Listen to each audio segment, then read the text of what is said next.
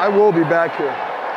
I will be back here, and I will be back a vengeance. Diese Worte wählte George Kittle in den letzten Sekunden des Super Bowls gegen die Kansas City Chiefs. Heute, drei Jahre später, haben die 49ers wieder die Chance, weit in den Playoffs zu kommen. In der Wildcard Round spielen wir jetzt gegen die Seattle Seahawks, unser alter Rivale, und wir haben es uns nicht nehmen lassen, für dieses wichtige und herzzerreißende Spiel jemand ganz Besonderes in unseren Podcast einzuladen. Roman Motzkus, Ex-Wide Receiver und RAN-Kommentator, spricht mit uns über das Matchup gegen die Seattle Seahawks. Wir wünschen euch viel Spaß beim Hören dieser Ausgabe. Herzlich willkommen zu einer neuen Episode des Niner Empire Germany Outside Zone Talks, deinem deutschsprachigen 49ers Podcast. Viel Spaß beim Hören und Go Niners!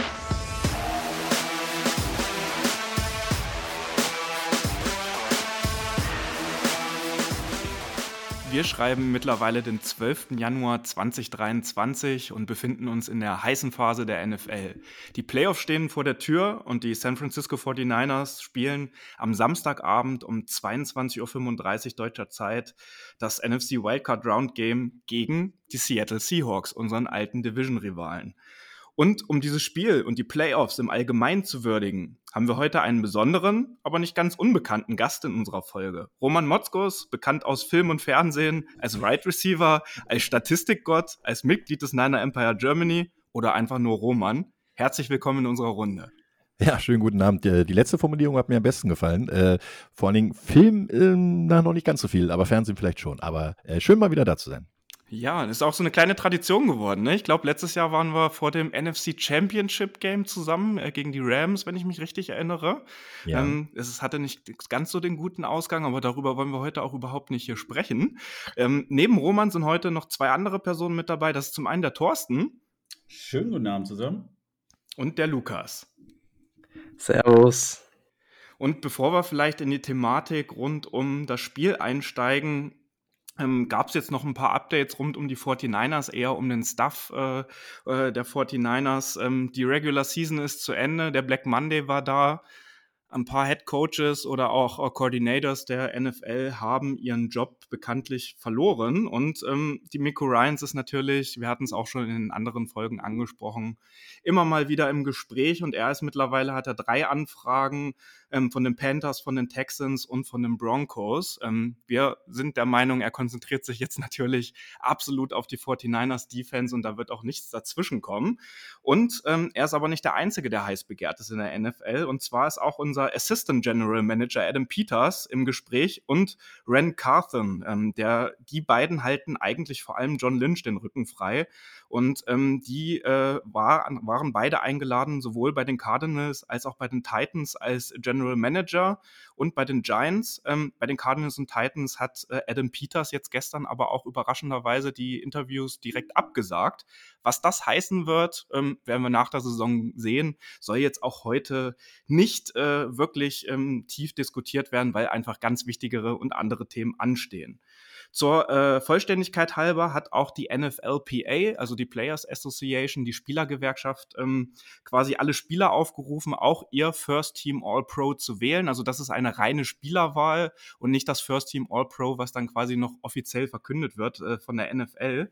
Aber bei der Spielerwahl haben es ganze vier Spieler in das First Team All-Pro geschafft. Das ist Fred Warner, Kai Juszczyk als Fullback, Nick Bosa als äh, Defensive End und wie soll es auch anders sein, äh, der beste Left Tackle der Liga mit Trent Williams. Gleich vier Spieler in das First Team All-Pro der NFLPA geschafft. So, und Roman als einleitende Frage. Ähm, du hast die 49ers, wie ich dich kenne, äh, mit einem etwas größeren Auge auch äh, immer mal mitverfolgt und nicht nur auch die anderen NFL-Spiele durch deine Tätigkeiten bei RAN. Aber wie hast du denn die Regular Season wahrgenommen und was sind vielleicht für dich auch so die wichtigsten Erkenntnisse jetzt erstmal aus den letzten 18 Wochen?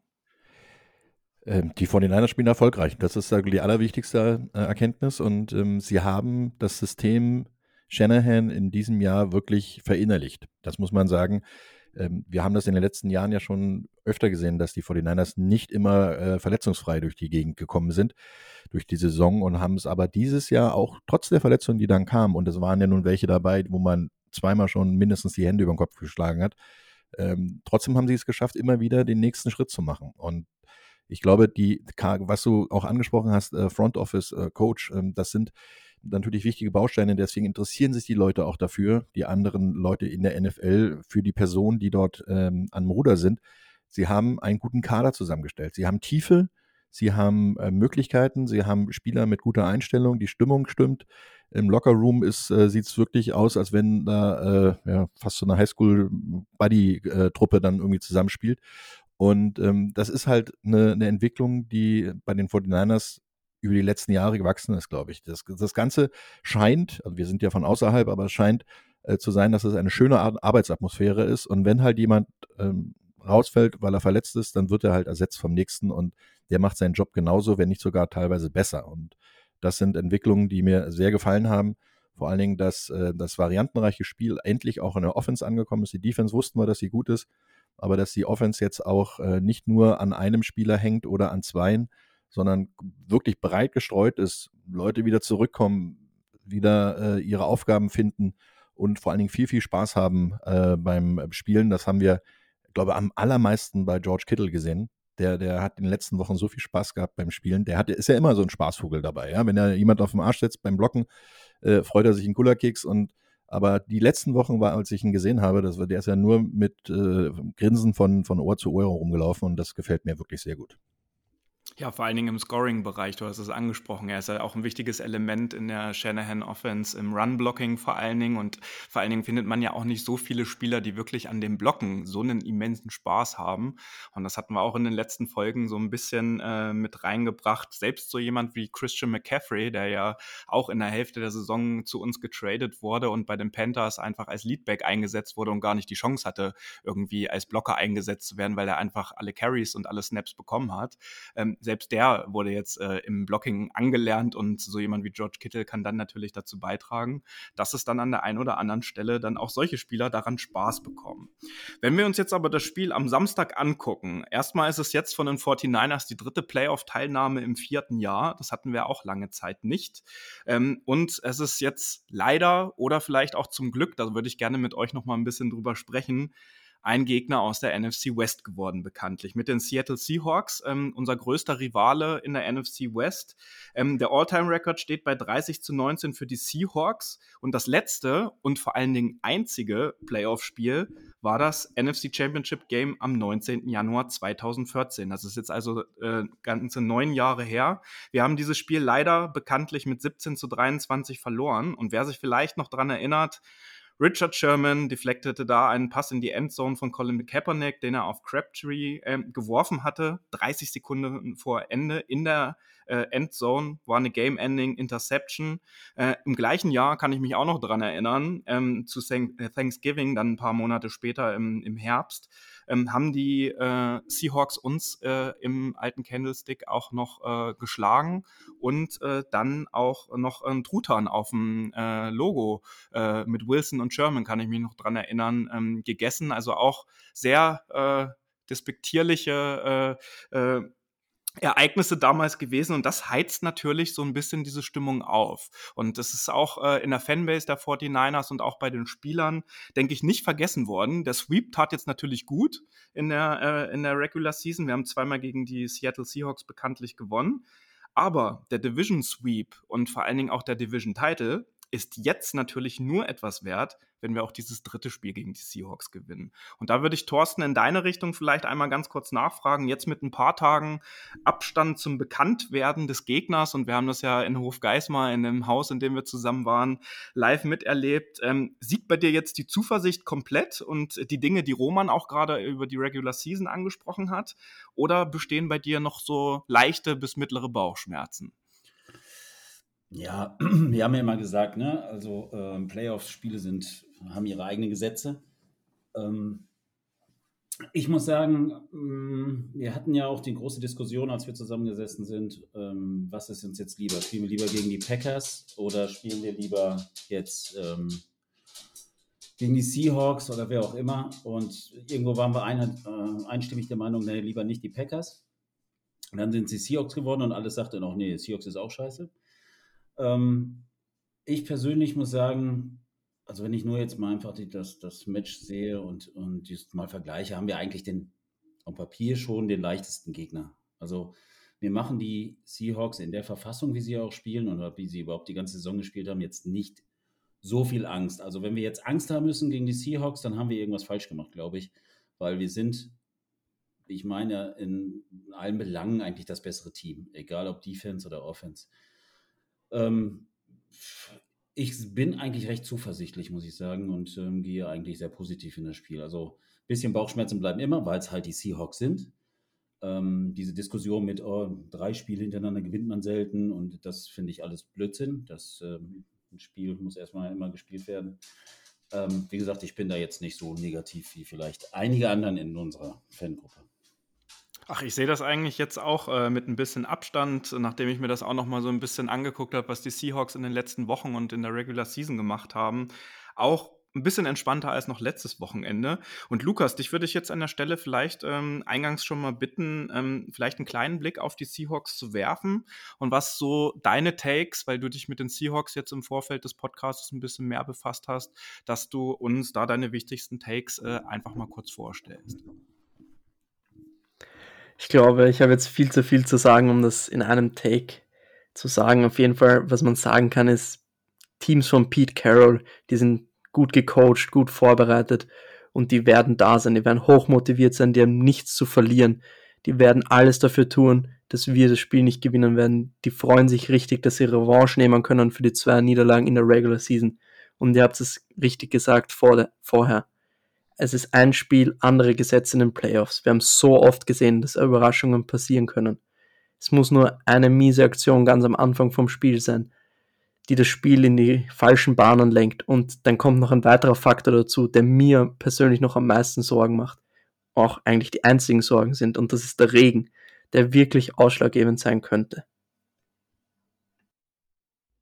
Ja, Roman, du hast ja auch irgendwie in den letzten Wochen, ich äh, kann mich dran erinnern, weil unsere Internetverbindung am Wochenende in Hofgeismar ausgefallen ist, ähm, haben wir dann äh, auch auf Pro7 umgeschaltet und äh, du hattest ja die Ehre, äh, das Spiel der Seahawks gegen die Rams auch ähm, mit zu kommentieren. Wie sind denn in deiner Meinung nach die Seahawks in den letzten Wochen unterwegs gewesen und ähm, wie würdest du das Ganze jetzt vor dem Playoff-Matchup einschätzen? Ja, ähm, das ist im Prinzip alles Makulatur, was wir jetzt eigentlich besprechen. Das ist ja das Witzige daran, dass äh, das System in der NFL ja das vorsieht, nur ein Spiel, danach ist vorbei. Ne? Also das ist alles relativ egal, was davor passiert ist. Die Seahawks waren äh, schon im Playoff-Modus äh, in den letzten fünf Wochen, weil sie wussten, sie müssen eigentlich im Prinzip äh, immer gewinnen, damit sie überhaupt noch dranbleiben. Und sie sind nun mal als siebte Team jetzt mit reingekommen. Deswegen haben wir als Nummer zwei Team, wir, 49ers sage ich jetzt mal, ähm, natürlich das Heimrecht gegen den vermeintlich schwächsten Gegner äh, in den Playoffs, weil die Nummer 1 ja Bye Week hat. Und ähm, man darf aber eins nicht unterschätzen, so eine Mannschaft hat, äh, wie Lukas eben gerade schon gesagt hat, nichts zu verlieren. Keiner hat erwartet vor der Saison, dass die Seahawks überhaupt in die Playoffs kommen. Viele haben gedacht, Russell Wilson weg, Bobby Wagner weg, alle möglichen Leute, die jetzt über die letzten Jahre Erfolg gebracht haben, sind nicht mehr da. Und jetzt haben sie Leute aus dem Hut gezaubert, die wirklich äh, spielen wollen und die, die sich zeigen wollen. Und die, gerade so ein Quarterback wie Geno Smith, der sogar einige der äh, Saisonrekorde von Russell Wilson jetzt gebrochen hat äh, letzte Woche, da muss man ehrlich sagen, das, das sind Leute, die, mit denen hat keiner gerechnet. Das sind Helden aus der zweiten Reihe. Da gibt es ja so einen schönen Film, ähm, ähm, da wo Leute eigentlich überhaupt nichts erwarten und plötzlich sind die da. Und wenn jetzt, wenn wir auf die Zahlen schauen, aus den letzten äh, 19 Spielen haben die Seahawks 15 gewonnen. Vier nur die 49ers. Und äh, das ist jetzt gerechnet von dem Championship Game äh, 1900, wann, ah, nee, 2019 war das, genau. Also das heißt, da sind ganz viele Spiele, die äh, wirklich in den letzten Jahren für also die, die 49ers nicht schön waren. Aber all das ist halt wirklich im Moment weg. Man kann also wirklich sagen, das, alles fängt bei 0-0 an und wer, wer den Spiel seinen Stempel aufdrückt, und da habe ich die große Hoffnung, dass die 49ers sich halt dieses Jahr einfach auch mit der breiten Brust, die sie haben, zehn Spiele in Folge zu gewinnen, wirst du eigentlich mit einem vernünftigen Selbstbewusstsein rausgehen und das kannst du dann auch äh, dementsprechend auf dem Feld zeigen und du wirst ein Statement setzen von Beginn an. Also ich glaube nicht, dass die 49ers sich von Beginn an den Gegner unterschätzen, weil die genau wissen, die Seahawks sind gut ja, sie sind in den Playoffs, sie haben es sich da verdient, aber sie werden von vornherein Druck machen und diesen Druck werden die Seahawks den ganzen Tag spüren. Und das ist genau der Punkt. So kann man die Seahawks schlagen. Ja, du hast das Thema Druck gerade angesprochen. Also das ist definitiv ein Punkt, der jetzt bei dem Spiel am Samstag gegen die Seahawks auch mit vielleicht noch ein bisschen mehr wieder auch ins Augenmerk von Demico Ryans und der Defense gerückt werden sollte als äh, vielleicht in den kommenden Wochen. Ähm, Mooney Ward hat äh, bei den letzten beiden äh, Aufeinandertreffen gegen die Seahawks, äh, gegen DK Metcalf, ähm, gerade mal sieben Targets und 38 Yards zugelassen, dabei auch zwei Pass-Breakups gehabt und äh, DK Metcalf hat ja in den Spielen bekanntlicherweise gegen uns auch keinen einzigen Touchdown erzielt. Also das sollte wieder das Ziel sein, dass es dieses Matchup auch äh, outside äh, quasi dann geben sollte, weil wir auch wissen, dass unser anderer Cornerback mit Lenoir ähm, in den letzten ähm, Wochen ein bisschen geschwächelt hat. Und ähm, bei den ähm, Würfen, die über 20 Air Yards gehen, ähm, haben wir nun mal, wenn das ist unsere einzige vermeintliche Schwachstelle, die wir in unserem Spiel, in unserer Defense haben. Und deswegen wird es immens wichtig sein, dass der Druck äh, der D-Line und der Pass Rush vor allen Dingen äh, rund um Nick Bosa und Eric Armstead von Anfang an da sein muss. Und ähm, um einfach zu verhindern, ähm, dass äh, Geno Smith da zu viel Zeit hat und diese Pässe auch anbringen kann. Und dann mache ich mir da ehrlich gesagt auch gar nicht so viele Sorgen, weil ich äh, auch finde, dass äh, auf beiden Seiten des Balls in den Trenches ähm, die 49ers den Seahawks äh, jetzt in der derzeitigen Form und auch nominell überlegen sind. So. Und Lukas hat es aber auch angesprochen, äh, wenn schnelle Fehler gemacht werden. Also ich kann mich auch noch an das erste Spiel gegen die Seahawks in dieser Saison erinnern. Das war, glaube ich, ein Kickoff-Return-Touchdown. Äh, gegen die Cardinals äh, war ja jetzt äh, quasi mit diesem Trick-Play auch äh, innerhalb der ersten zwei Minuten ein Touchdown äh, gegen die 49ers. Sowas sollte man natürlich jetzt vermeiden und schön ins Spiel starten und ohne gleich mit 0 zu 7 zurückzuliegen. Wenn ich da kurz einspringen darf, ähm, das ist genau der Punkt, den allerdings auch Mike Shanahan ähm, da äh, dementsprechend, habe ich Mike Shanahan gesagt? Ja, ist richtig. Ja, nein, ja, genau. ja, äh, jedenfalls den, ähm, die Coaches allesamt ähm, wirklich auf den Punkt bringen müssen. Die letzten beiden Spiele waren relativ bedeutungslos. Also, du warst ja schon für die Playoffs qualifiziert äh, ja, klar, du kannst den Number One Seed vielleicht noch eventuell kriegen, wenn Philadelphia schwächelt oder ähnliches. Jetzt sind wir Nummer zwei geworden. Von daher, aber das war alles relativ egal, weil du wusstest, du hast ein Heimspiel, erste Runde und äh, du kannst ähm, das Schicksal in der eigenen Hand haben, aber du musst nicht voll gehen.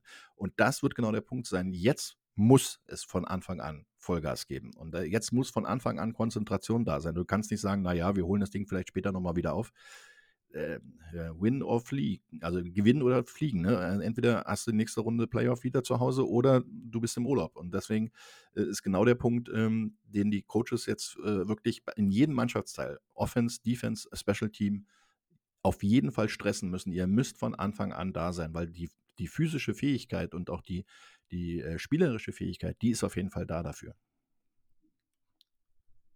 Und Roman hat es vorher gesagt, also ganz vorher die Seahawks sind im Playoff-Modus und wir waren letztes Jahr auch im Playoff-Modus und wir haben gesehen, was uns das gebracht hat. Wir haben die Cowboys geschlagen und die Packers, die aus einer Bye-Week zurückkamen und einfach nicht im, nicht im Rhythmus waren und wir eben schon und das macht schon einiges aus. Trotzdem, glaube ich, können wir alle mit gesundem Selbstbewusstsein in dieses Spiel gehen.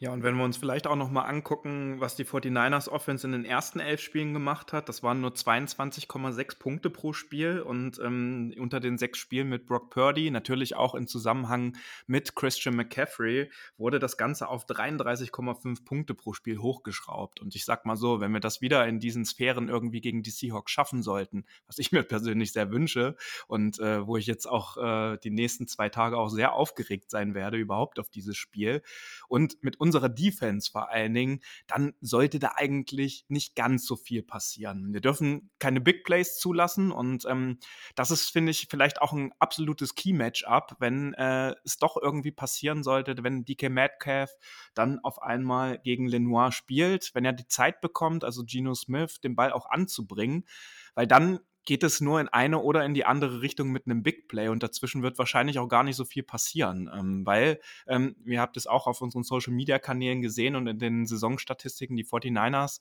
stehen ligaweit jetzt mit 20 Interception äh, mit den Steelers zusammen auf dem ersten Platz. Und ähm, gegen die Tiefenpässe sahen wir aber auch in den letzten Wochen und äh, vor allen Dingen jetzt auch in der zweiten Saisonhälfte nicht ganz so gut aus. Also beim weiten Ball ist dann immer so ein bisschen äh, Big Play in die eine oder in die andere Richtung. Und wenn wir uns vielleicht auch nochmal unsere Verletzten angucken, weil Roman das vorhin so erwähnt hatte, Aaron Banks, äh, Drake Greenlaw und Flanagan Foles äh, trainieren seit Dienstag wieder.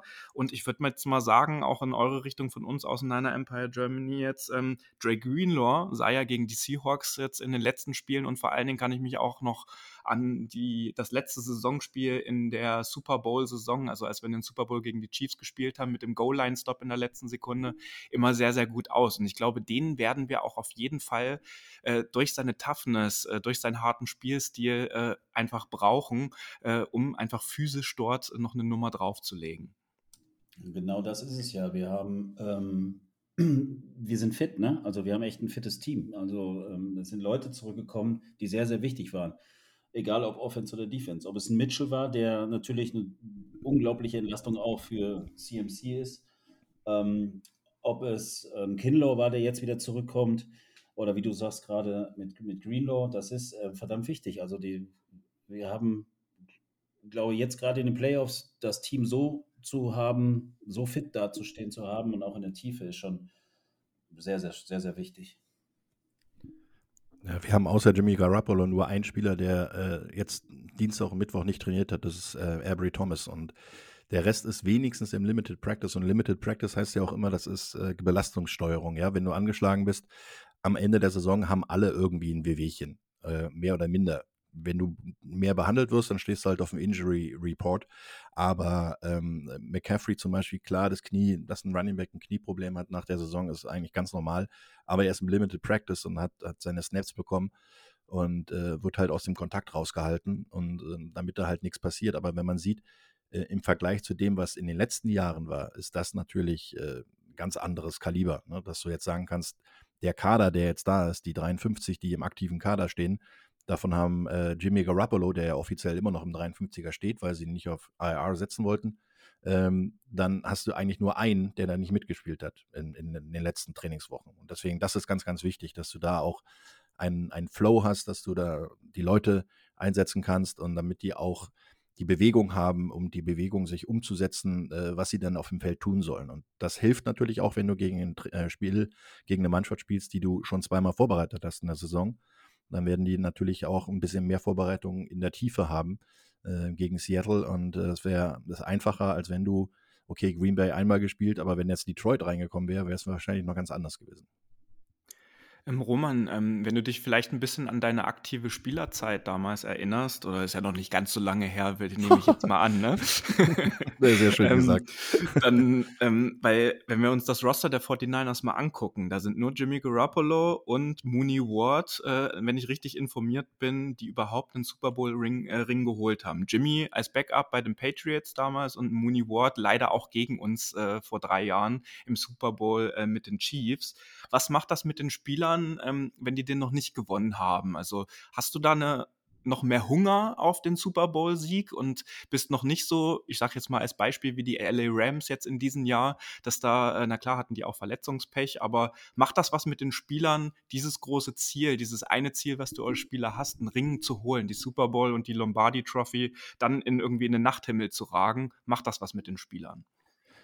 Also ich, aus meiner Sicht würde ich sagen, nein. Ähm, jeder Spieler will immer gewinnen. Egal, ob du äh, auf dem Hof Murmeln spielst oder ob du einen Super Bowl-Titel spielst. Ähm, wenn du ein, ein Leistungssportler, ein Profisportler bist, willst du jedes Spiel gewinnen. Es sei denn, du kommst aus irgendeiner Wettmafia aus dem Balkan und hast da irgendwie viel Geld ähm, einzusetzen oder zu gewinnen. Aber das äh, gehört hier nicht hin. Aber die Sachen sind äh, wirklich so, dass du als Spieler, egal ob du einen Titel gewonnen hast oder ob du sechs gewonnen hast oder sieben oder gar keinen, du willst immer das nächste Spiel gewinnen, du willst immer das Maximum rausholen, du spielst, um Super Bowl Champion zu werden. Und das haben sich auch die Jacksonville Jaguars dieses Jahr gesagt, die letztes Jahr noch äh, schlechteste Team der Liga waren. Ne? Und plötzlich äh, Turnaround und oder schlechteste Team der AFC South und dann auch äh, Turnaround gewinnen ihre Liga und die wollen auch dahin kommen. Und auch Seattle möchte das haben. Ähm, also der Unterschied und ganz ehrlich, Seattle hat ja auch nicht ganz so viele Spieler, die schon Super Bowl-Sieger waren. Äh, von daher ist das jetzt in der Runde noch kein Vor- oder Nachteil. Das geht vielleicht beim Super Bowl nachher noch mal ein bisschen dem einen oder anderen durch den Kopf, wenn sie da hinkommen, weil dann, das ist noch, natürlich noch mal eine ganz andere Ebene, weil da, das ist dann, dann hast du es zu greifen nah. Und ich kann aus Erfahrung sprechen, ich saß letztes Jahr ähm, im Februar im SoFi Stadium und äh, neben mir saß ähm, der gute Mark Socha. Und als das Spiel angefangen hat, habe ich ihn angeguckt und habe gesagt, schon blöd, ne, dass du jetzt hier oben sitzt und nicht da unten stehst, weil der, der war ja eine Woche vorher oder zwei Wochen vorher gerade unten auf dem Feld und hatte ähm, denkbar knapp sozusagen dann auch gegen die Rams verloren und hat den Einzug in den Super Bowl äh, verpasst und der sah dann in dem Moment aus wie sieben Tage Regenwetter. Also das sind Situationen als Spieler, willst du immer da vorne stehen. Und ich weiß das aus eigener Erfahrung, als wir drei Jahre hintereinander gewonnen haben, war das völlig egal, ob wir einen gewonnen haben, zwei oder drei, du willst den vierten haben. Du willst gewinnen. Du willst das immer machen. Und ansonsten brauchst du nicht aufs Feld gehen. Oder ansonsten spielst du nicht bis zu dem letzten Körnchen, was du geben könntest und bis zur letzten Konsequenz, weil du dann denkst, ach naja, ist ja nicht so schlimm. Ja, danke für den kleinen Einblick, weil äh, von uns ist halt keiner Leistungssportler hier in dieser Runde gewesen und auch aktuell nicht. Und ähm, wenn wir uns jetzt vielleicht auch noch mal äh, die Mannschaftsteile so ein bisschen rauspicken, dann würde ich jetzt auch noch mal so, auch wenn wir uns nicht sehen, Lukas, in deine Richtung schauen. Ähm, die Seahawks äh, Defense vor allen Dingen, die haben diese Saison über 2500 Rushing Yards zugelassen. Also als Vergleich die 49ers haben 1300, also knapp die Hälfte nur gerade mal zugelassen. Wird das auch ein großer Faktor sein? Und äh, wen würdest du vielleicht auch aus der Defense des Seahawks jetzt ähm, auch aus den bisherigen beiden Spielen nochmal hervorheben?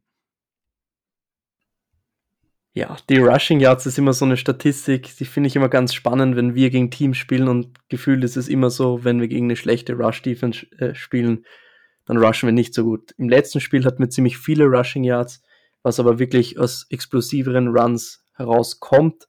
Und zwischendurch habe ich mir schon Sorgen gemacht, das Run Game war nicht so da im letzten Spiel, aber trotzdem im Endeffekt hatten wir, glaube ich, 200 Rushing Yards oder sowas. Ich habe es jetzt nicht im Kopf. Aber die Seahawks Defense ist mir persönlich aufgefallen, dass sie sich extrem entwickelt hat in der Saison. Haben zum Beispiel vor ein paar Wochen gegen die Chiefs wirklich gut gespielt, die Chiefs richtig fordern können. Aber es gibt natürlich Lücken. Das Talent ist auf jeden Fall da es gibt wirklich viele talentierte Spieler, ob es jetzt ein Tariq Woolen ist oder Quandre Diggs, der in der letzten Woche auch eine Interception hatte und in der Woche davor gegen die Jets, glaube ich, auch. Aber im Großen und Ganzen ist die Defense einfach vom spielerischen Material Durchschnitt in, Durchschnitt in, der, in, der, in der Liga. Und wir müssen auf jeden Fall Punkte aufs Board bringen. Jordan Brooks, der Leading Tackler der Seahawks, hat sich das Kreuzband gerissen vor einigen Wochen und wird ausfallen. Und großer Schwachpunkt dieser Defense sehe ich vor allem in der D-Line. Wenn wir da einen Vergleich ziehen, wir haben zum Beispiel in den letzten beiden Spielen gegen die Seahawks 48 Pressures auf Geno Smith bringen können. Die Seahawks D-Line nur 11. Also Brock Purdy sollte seine Zeit bekommen in der Pocket. Und ja, wichtig wird es einfach keine Fehler zu machen. Die Chancen werden da sein und die müssen wir nützen. Ja, lieber Roman, wir haben in den letzten Wochen natürlich auch ausführlich über die Personalie Brock Purdy gesprochen. Und ähm, es gibt ja sehr viele Expertinnen und Experten, sowohl in den USA, aber auch hier in der deutschen Medienlandschaft, die noch nicht so richtig an Brock Purdy glauben, beziehungsweise immer noch erwarten, dass da jetzt irgendwie der große Einbruch kommt. Wie hast du ihn denn jetzt in den letzten sechs Wochen, muss man ja sagen? Also er hat 5-0 äh, steht er ja als Starter, aber wenn wir ehrlich sind, hat er ja das Spiel gegen die Miami Dolphins auch fast komplett gemacht gemacht, als äh, Jimmy Garoppolo sich an der Stelle verletzt hat. Wie hast du ihn wahrgenommen in den letzten Wochen? Ähm, also ein Quarterback, der wirklich auch so rausgekommen ist, ähm, nach dem Motto, keiner erwartet was von mir, ich zeige jetzt mal, was ich kann.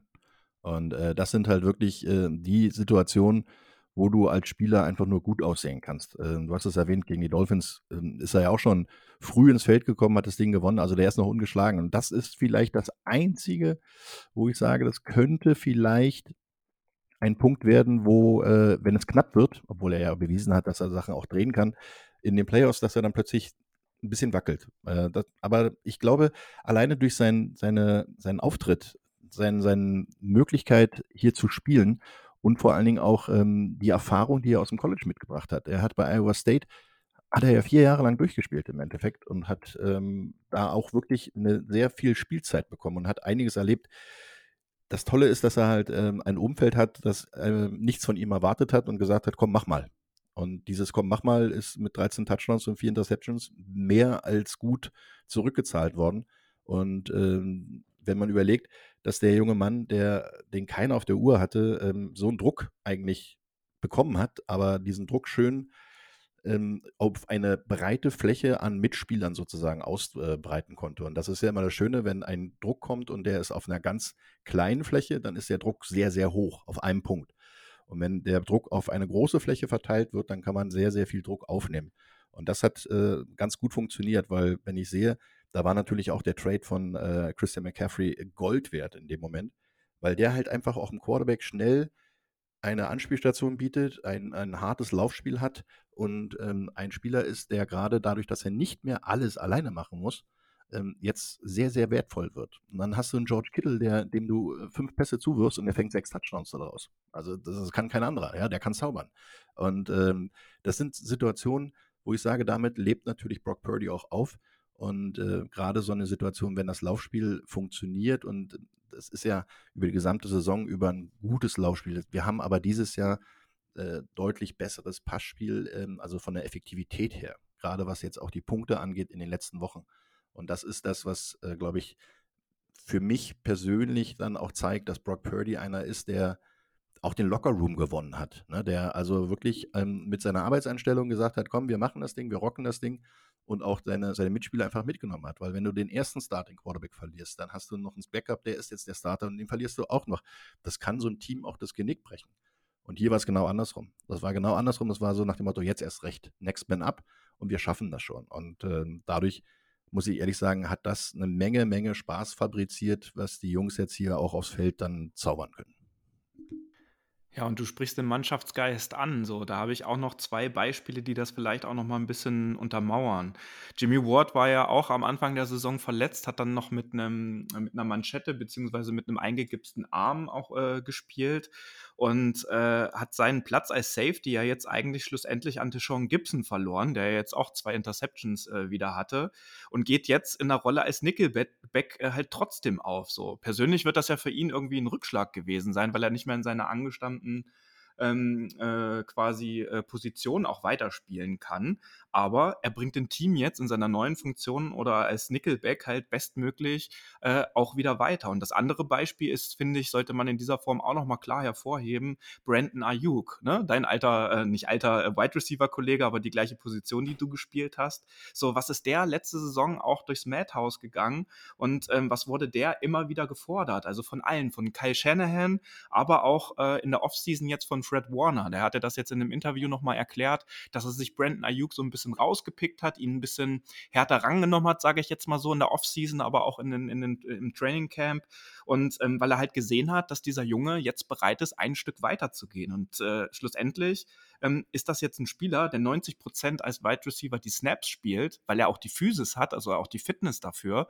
Und äh, er ist ja jetzt auch jemand, der schon auch mal eine längere Route läuft und auch sehr physisch spielt. Das heißt, äh, das spricht auf jeden Fall für seine Fitness. Und er hat sich ja jetzt auch äh, in diesem Jahr mit seinen 1000 Yards einfach dafür belohnt. Und für mich oder für viele auch bei uns im Podcast-Team ist er dann jetzt eher so der Wide Receiver Nummer eins als Receiving äh, Wide Receiver, sage ich jetzt mal so, äh, auch wenn es blöd klingt ähm, weil Debo natürlich auch immer andere Funktionen hat und auch mal als Running oder im, im, im Backfield halt auch einfach eingesetzt wird. Und das sind zwei Beispiele, die einfach beweisen, dass da was ganz Besonderes gerade ähm, bei den 49ers passiert.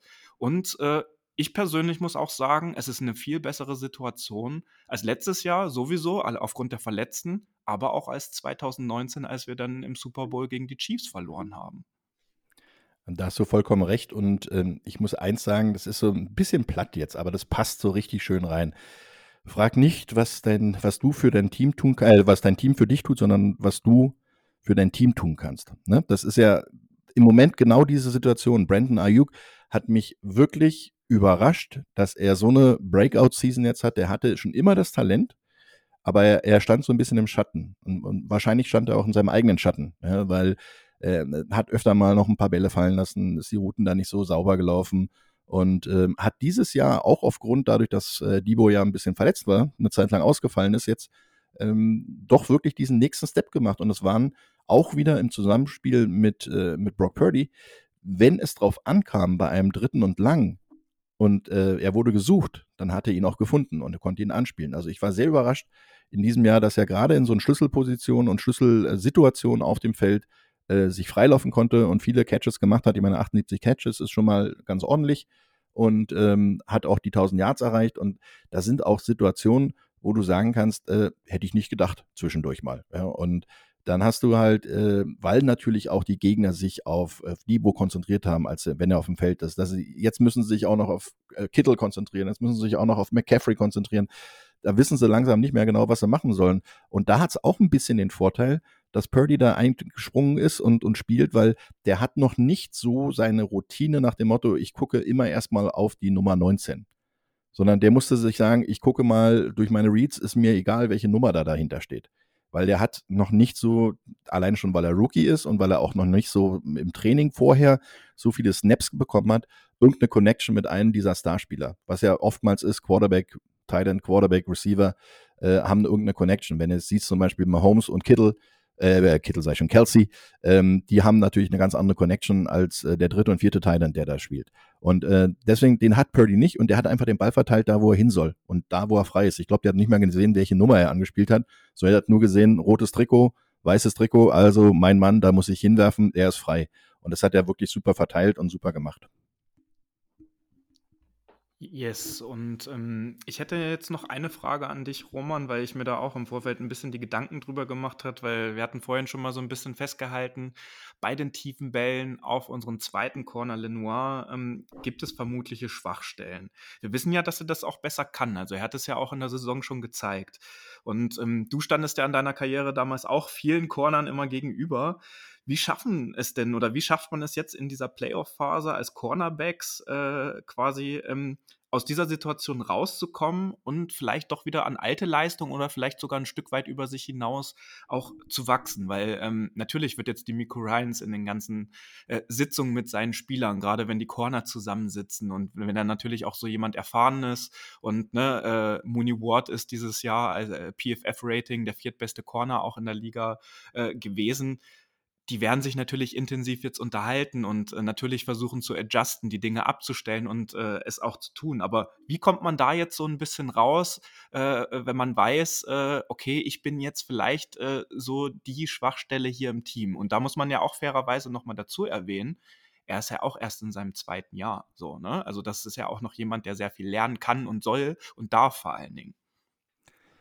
Ja, wobei man sich da, glaube ich, als Spieler nicht unbedingt äh, selber als äh, schwächstes Glied in der Kette sieht, sondern eher im Gegenteil. Also wenn du NFL-Spieler bist, dann solltest du so ein breites Selbstbewusstsein haben, dass du auf jeden Fall auch äh, von dir überzeugt bist und egal, ob du als Starter spielst oder ob du als äh, äh Backup bist oder nur der dritte Mann oder äh, nur ein Special Team spielst oder wie auch immer, dann musst du halt trotzdem deine Leistung bringen. Und da sind halt auch Situationen, dass du trotzdem ähm, dein Selbstbewusstsein auch mitbringen darfst. Du darfst nicht anfangen zu zweifeln jetzt. Äh, auch wenn du, egal gegen wen du da spielst, ähm, ob du jetzt gegen einen DK Metcalf, Tyler Lockett oder Jama Chase oder wer auch immer da dir gegenübersteht, Tyreek Hill oder sonst irgendwas. Du musst immer daran denken, du hast trainiert, du hast ihn gescoutet, du weißt, was er macht oder solltest wissen, was er macht.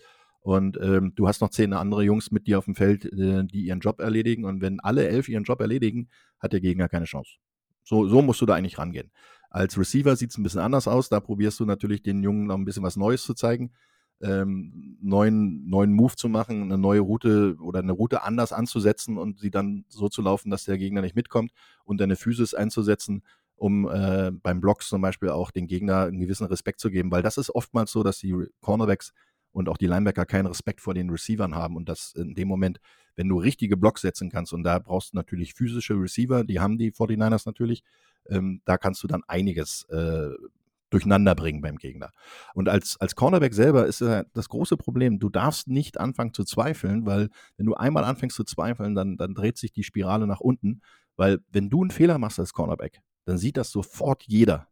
Wenn ein Defense-Liner oder ein Linebacker da mal einen Fehler macht, dann ist es meistens nicht ganz so schlimm, weil da ist ja noch ein anderer in der Nähe, der das dann ausgleichen kann. Wenn du aber auf deiner Insel bist mit einem Receiver, und äh, du machst einen Fehler, weil du äh, die Hüfte falsch gelesen hast oder weil du den, den Cut äh, dich hast reinlegen lassen, dass der, der Headshake nach links geht und du läufst nach rechts, ähm, dann, dann hast du auf jeden Fall den Fehler gemacht und der Receiver ist plötzlich der Glamour-Star und fängt den Ball und meistens ist es dann entweder mindestens ein großer Raumgewinn oder sogar ein Touchdown. Und das tut doppelt weh, weil du dann immer, das ist wie ein, wie ein Torwart äh, in der Ballsportart. Ja, wenn der einen Fehler macht, ist es ein Tor. Und wenn, wenn ein Cornerback einen Fehler macht, ist es meistens großer Raumgewinn oder ein Touchdown. Und das musst du einfach gewahr sein, dass du so eine Dinge abfederst und dass du sagst, okay, äh, Schnauze abputzen, weitermachen. Und äh, vorher am besten gar nicht erst zulassen. Und Jordan Willis hat das ja die Woche so schön im Interview mit Jennifer Lee Chan gesagt. Das ist ja die, die mit, mit äh, Matt Mayoko zusammen den 49ers Talk auch macht. Die hat sich mit ihm unterhalten, weil Nick Bosa und Jordan Willis zusammen auch im Lockerroom äh, nebeneinander sitzen und die so ruhig nebeneinander saßen und so in sich gekehrt waren. Also, und da hat sie ihn gefragt, ja, worüber denkst du denn gerade nach oder was, äh, worüber redet ihr jetzt hier eigentlich in dieser Woche? Und da hat er ihr erzählt, ähm, dass sie sich jetzt gerade erst darüber unterhalten haben, dass es halt ein ungeschriebenes Gesetz auch ist, wenn Playoff-Modus dann irgendwann an ist, ähm, dass äh, einfach jeder im Team, und da ist wirklich jeder explizit gemeint, jetzt im Team ähm, das nächste Big und Game-Winning Play beisteuern kann. Und äh, ich meine, Jordan Willis kann davon ein Lied singen. Äh, das ist derjenige, der im Spiel äh, gegen die Packers letztes Jahr in der Divisional Round ähm, was war es? War es ein Field Goal oder ein Punt-Block? Ich weiß es gerade gar nicht mehr. Nehmen wir ein Punt Wie kannst du das nicht wissen? Ja, so, da werde ich gleich geroastet von Lukas hier. nee, ja, Quatsch, es kann ja gar kein Field Goal gewesen sein. Es war ja auf der anderen Seite. Nee, war ein Punt-Block. So, das Big Play überhaupt, ohne dass wir das äh, einfach nicht gewonnen hätten, das Spiel. Und das vielleicht sehen wir ja auch am Samstag eine Game-Winning Interception oder ein Pick Six von Lenoir und dann äh, haben wir gar nicht über diese Themen geredet und äh, dann ist es ganz anders ausgegangen. Und äh, das ist ja das Schöne an diesem Sport alles kann jetzt in diesem Spiel äh, dann quasi passieren. Und jetzt muss ich, da hat mich Lukas richtig aus dem Konzept gebracht mit dieser Aussage. Aber ist ja auch mal ganz schön. ja, sehr gut. Ähm, Lukas, äh, an der Stelle, hast du äh, noch was zu den Seahawks oder was äh, zu den 49ers, was dir einfällt? Oder was du noch auf deiner Agenda hattest? Jetzt grundsätzlich zur Defense von den Seahawks eigentlich nichts mehr. Ich glaube, wir haben sehr viel gesprochen. Zu Lenore möchte ich noch was sagen in den beiden Spielen gegen die Seahawks sah er nicht schlecht aus, also hat im letzten Spiel keinen Big Play gegen die Seahawks zugelassen und hatte auch einen Pick Six, der dann zurückgenommen wurde von Nick Bosa. Also sein Selbstvertrauen gegen die Seahawks sollte da sein. Ja, sehr, sehr gut.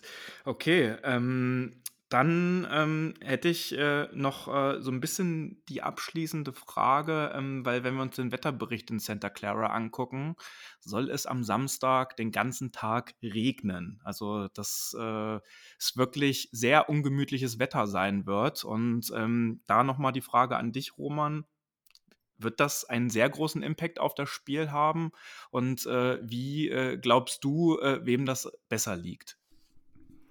Ähm, besser liegen ist schwer zu sagen. Ähm, generell ist es so, dass beide ja auch mit demselben Wetter spielen. Das ist ja ganz gut so, dass nicht der eine im Trockenen und der andere im Nassen spielt. Oder äh, auch mit dem Wind äh, ist auch nicht so schlimm, weil der dreht sich ja und du hast es ja auch ab und zu mal äh, in die andere Richtung. Also von daher sollte es kein Problem sein. Die Konzentration muss stimmen, das ist das eine, weil ähm, du hast normalerweise die Situation, dass du, wenn du gute Routen läufst und gutes Footing hast im, im Spiel, dann ist es egal, ob es regnet oder nicht, weil du musst dein Körpergewicht immer über den Knien und auf den Fußballen behalten. Das heißt also, sobald du den flachen Fuß auf dem Boden hast oder Körpergewicht auf den Hacken bekommst, fängst du an, Schlittschuh zu fahren. Und ähm, das ist genau das, was du im Spiel überhaupt nicht gebrauchen kannst, weil dann wirst du entweder durch die Gegend geschoben, äh, die Routen ähm, werden nicht zu Ende gelaufen, weil du hinfliegst, oder äh, der Gegner hat halt die Möglichkeit, an dir vorbeizulaufen, wenn du mit einem flachen Fuß auf dem Boden stehst. Und das sind genau die Punkte, die du dann einfach haben musst in der Konzentration, weil können tun das die alle, sonst wären die ja nicht in der NFL. Also in, im College und Highschool siehst du sowas natürlich viel, viel öfter, weil da sind auch ein paar Leute dabei, die, die nicht die körperlichen Fähigkeiten haben und auch die Konzentrationsfähigkeiten haben, äh, sowas umzusetzen. In der NFL haben die die alle. Das einzige Problem ist, du musst sie halt auch wirklich abrufen. Und äh, da sind genau die, die Punkte, wo du ähm, eine Mannschaft erkennen kannst, ob sie gut vorbereitet ist und ob sie 100% äh, ready ist dafür, für so ein Spiel. An solchen Sachen kannst du es erkennen, weil äh, ein Regen stört dich im Endeffekt heutzutage eigentlich nicht mehr, weil du hast Handschuhe, du hast äh, vernünftige Bälle, du hast genug Bälle, weil wenn wir damals ähm, auf der Wiese, äh, will ich schon was sagen, gespielt haben, da war, äh, hatten wir mit, mit vier Bällen oder sowas ein Problem, weil die nachher mit Wasser vollgesogen waren und wir natürlich das Ding, äh, weiß ich nicht, acht Kilo gewogen hat oder sowas gefühlt.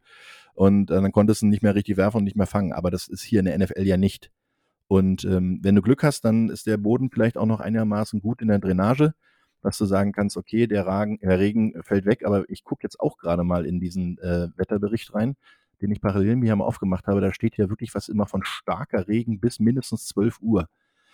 Also der Boden wird glatt sein, rutschig sein und deswegen ist es besonders wichtig, dass du halt das Körpergewicht über dem Knie behältst beim Cutten, dass du dich nach vorne lehnst dabei, dass du nicht in die Rückenlage kommst und dass du ähm, von vornherein 100% konzentriert in diese Routen reingehst, weil ähm, wann ist äh, Ortszeit ist es, glaube ich, 15.30 Uhr, kann das sein, dass wir da Kickoff haben ungefähr? Äh, 9 Stunden minus 22, nee, 13.30 wird es. 13.30 Okay, da wird noch mäßiger Regen sein. Also das ist ja 90 Prozent äh, Regenwahrscheinlichkeit und nur 1,3 Liter pro Quadratmeter. Also das, das hält sich in Grenzen. Und außerdem, wie gesagt, das müssen ja beide damit spielen. Und das wird ja auch für äh, große, schwere Receiver wie zum Beispiel ein DK Metcalf nicht einfacher, äh, weil die halt äh, die Trägheit der Masse haben. Ne? Wenn du jetzt die Geschwindigkeit aufbauen kannst und du probierst zu cutten, ähm, dann schiebt dich die, deine eigene Körpermasse ja auch noch ein Stückchen weiter. Deswegen musst du da noch präziser laufen. Na ja, gut, Samuel und Ayuk sind auch nicht klein, aber ähm, es wird zum Beispiel, glaube ich, für Spielertypen wie ähm, Christian McCaffrey oder auch auf der anderen Seite Kenneth Walker der Dritte, die werden ähm, da schon eher Vorteile haben, dadurch, dass sie halt einen tieferen Körperschwerpunkt haben und dass sie kleiner sind und kleinere Hebel haben und da nicht so eine Schwierigkeiten haben, die Füße und das Körpergewicht zu bekommen. Es wird auf jeden Fall spannend zu sehen sein, wie das auch Impact haben wird auf den Gameplan. Also man kann ja davon ausgehen, wenn es regnet, dass man dann ein bisschen konservativer wird. Dann werden wir sehen, im Endeffekt wollen die Seahawks den Ball laufen, wir wollen den Ball laufen, wir haben die beste Run-Defense nach Statistik, die Seahawks hat David vorher angesprochen, nicht so wirklich eine gute. Und deswegen sollte das, wenn man jetzt aufs Papier schaut, eigentlich ein Vorteil für uns sein, aber nachdem wir Woche 1 gegen die Bears im Regen verloren haben und letztes Jahr gegen die Colts im Regen verloren haben, habe ich dann doch ein bisschen Angst, vor allem weil ich denke, dass wir auf dem Papier bei normalem Wetter schon eindeutiger Favorit sind und der Regen bringt dann doch ein bisschen noch diesen gewissen Zufall rein, dass ein, vielleicht ein Fumble passiert und so weiter und Drops und das finde ich bringt dann immer ein bisschen dem Underdog ein bisschen mehr. Ja, aber wenn gerade, wenn du sagst Turnover, ne, ähm, da gibt es auch noch den Vorteil, dass die 49ers hungriger sind. Wenn du siehst, äh, beste Turnover Differential der ganzen Liga, 13 ja, im, im Plus. Seahawks verlieren den Ball auch öfter mal und die haben nur plus zwei. Also von daher hast du da auch wieder so einen Punkt. Ich, ich verstehe, was du meinst, vor allen Dingen gerade, wenn du ähm, sagst, diese, diese, die Lücke zwischen dem Potenzial wird durch den Regen einfach ein bisschen kleiner. Hast du vollkommen recht. Aber das Potenzial des Laufspiels und auch gerade der Laufverteidigung von Seattle ist halt deutlich geringer. Die haben nicht die, die Masse, die haben nicht die Schnelligkeit in, in deren Front Seven. Und äh, wenn du da dann vor allen Dingen mit, mit zwei oder drei guten, vernünftigen, schnellen Running Backs und die, die du auch noch wechseln kannst, weil du ja die Situation hast, dass du ähm, Spieler hast, die du einsetzen kannst und, und austauschen kannst. McCaffrey ist ja nicht der einzige Running Back. Du hast ja äh, Mitchell, du hast ja noch einen Davis Price oder Leute, die dann halt auch mit, mit Juszczyk, der einfach mal für einen Fullback auch relativ schnell ist, oder du setzt halt Debo Samuel wieder als Running Back ein, dann hast du da einfach nochmal einen größeren Wechsel. Und ähm, die Seahawks haben halt im Verhältnis gesehen dazu nur Walker. Und ähm, da muss ich ehrlich sagen, auf Dauer wird es dann auch nicht einfacher, wenn der Boden schwer wird, dass ein, ein Running Back dann auch das Ding äh, alleine durchspielt. Also DJ Dallas, ja, aber vor dem habe ich weniger Angst. Und du hast vor allen Dingen noch äh, Lukas äh, Lieblingsrunningback Jordan Mason und äh, der ist aber nur sein zweitlieblingsspieler nach Dante Johnson ist natürlich. Aber äh, Mason hat überzeugt, wirklich, ganz, ganz ehrlich. Ja, ja. Also der ist uns auch, da sind wir auch sehr froh, dass der, also der generell Running Back äh, Depth bei den 49ers unfassbar und äh, das darf gerne natürlich so weitergehen, ja. Lukas, du ich hätte, ich hätte noch was zu sagen zu Roman. Ich bin voll bei dir auch, vor allem weil wir die Spieler haben wie in Greenlawn, Warner und Hufanga, die wirklich harte Tackler sind und wirklich richtig hart tackeln können. Habe ich jetzt nochmals einfach nur zum Spaß nachgeschaut, welches Team mehr Fumbles geforst hat in diesem Jahr. Und es sind tatsächlich die Seahawks mit 18 und die 49ers mit 16. Und wer hat mehr recovered? Mm, Ich guck gerade, ob ich Die Seahawks, eins sehe. Ja. ja, aber trotzdem haben, haben die 49ers halt deutlich mehr Turnover insgesamt erzielt. Ja, ja, das ist halt genau der Punkt, weil sie halt auch in der Fassverteidigung durch den Druck der Front Seven natürlich leben. Aber ähm, trotzdem, in so einem Spiel möchte ich nicht gegen Fred Warner spielen, ganz ehrlich.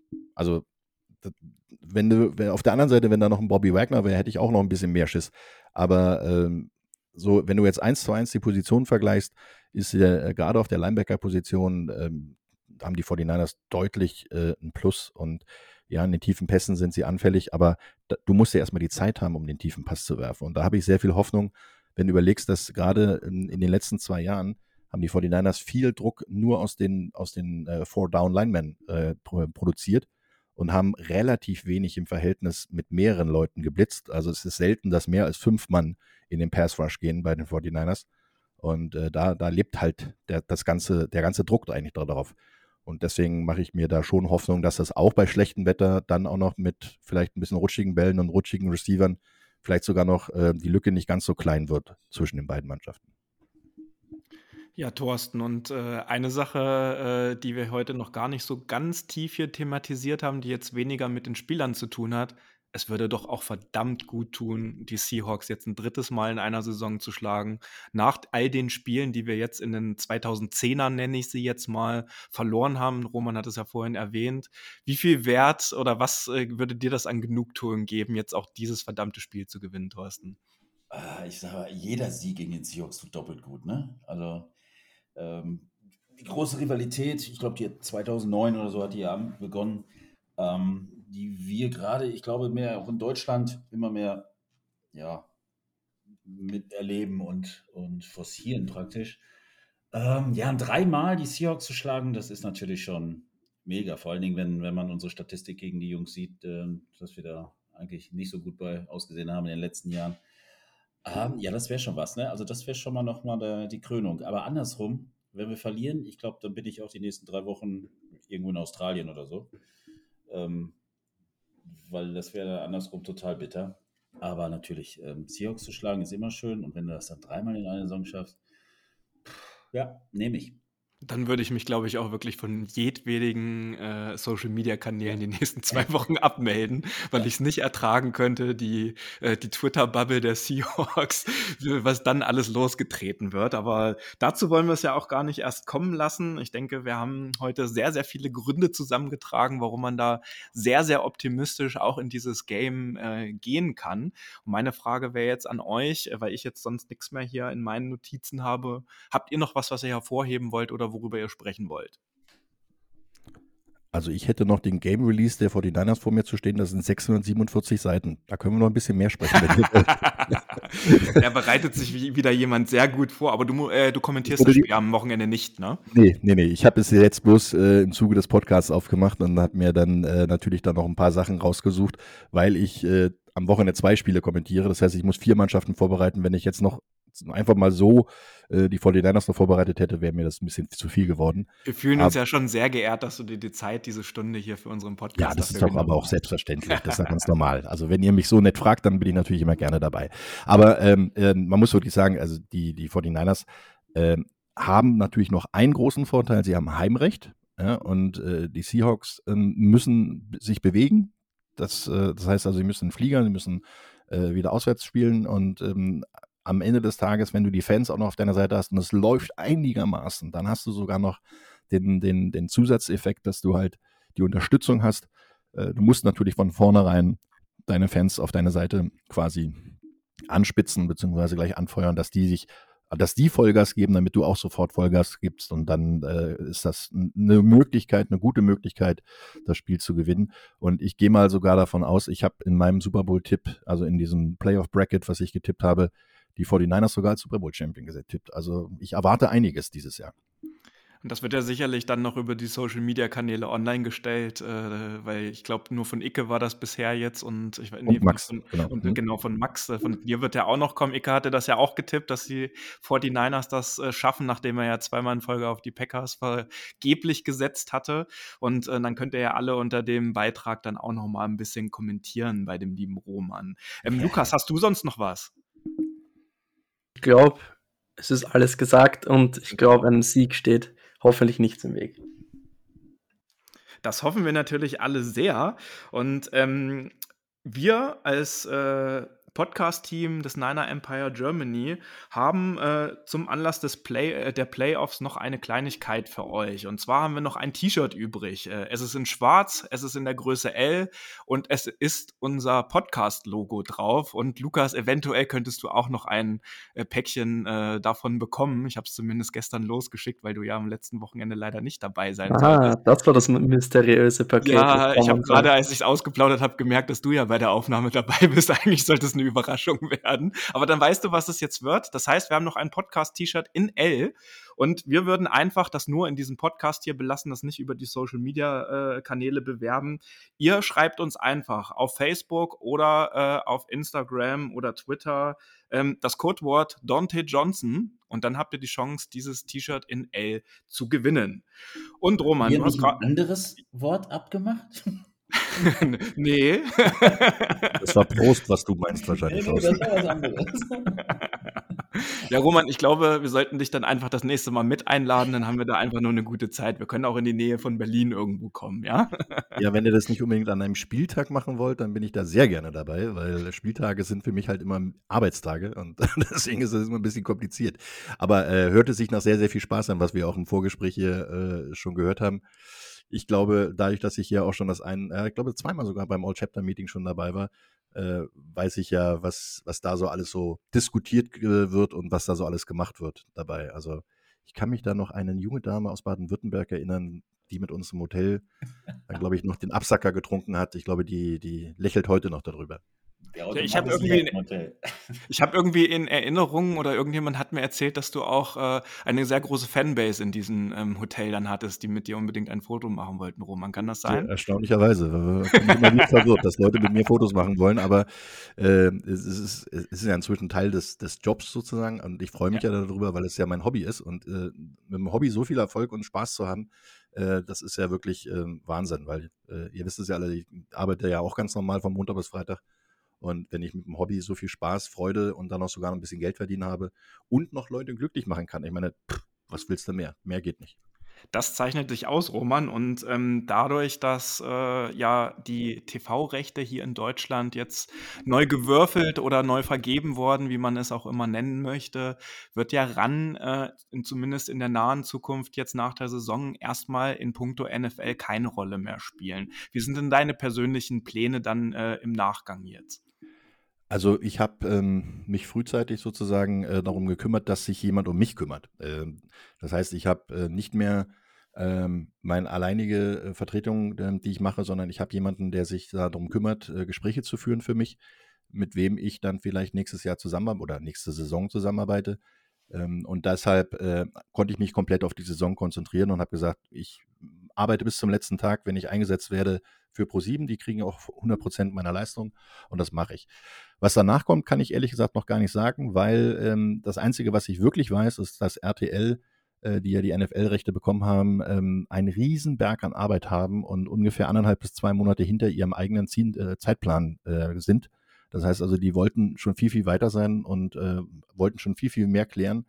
Und die werden, ich nehme mal an, dass es relativ kurz nach dem äh, Super Bowl dann äh, Gespräche geben wird und engere und, und ausführlichere Gespräche gibt und die werden dann auch bald ähm, zu erkennen geben, beziehungsweise sagen, mit wem sie arbeiten wollen oder wen sie dort auch sehen. Vielleicht noch nicht alle, weil ist ja noch auch ein bisschen Zeit. Kann auch sein, dass aus dem eigenen Haus da vielleicht der ein oder andere da noch ähm, sich reinbringt. Für mich persönlich kann ich nur sagen, ähm, es wird irgendwie weitergehen, in welcher Form auch immer.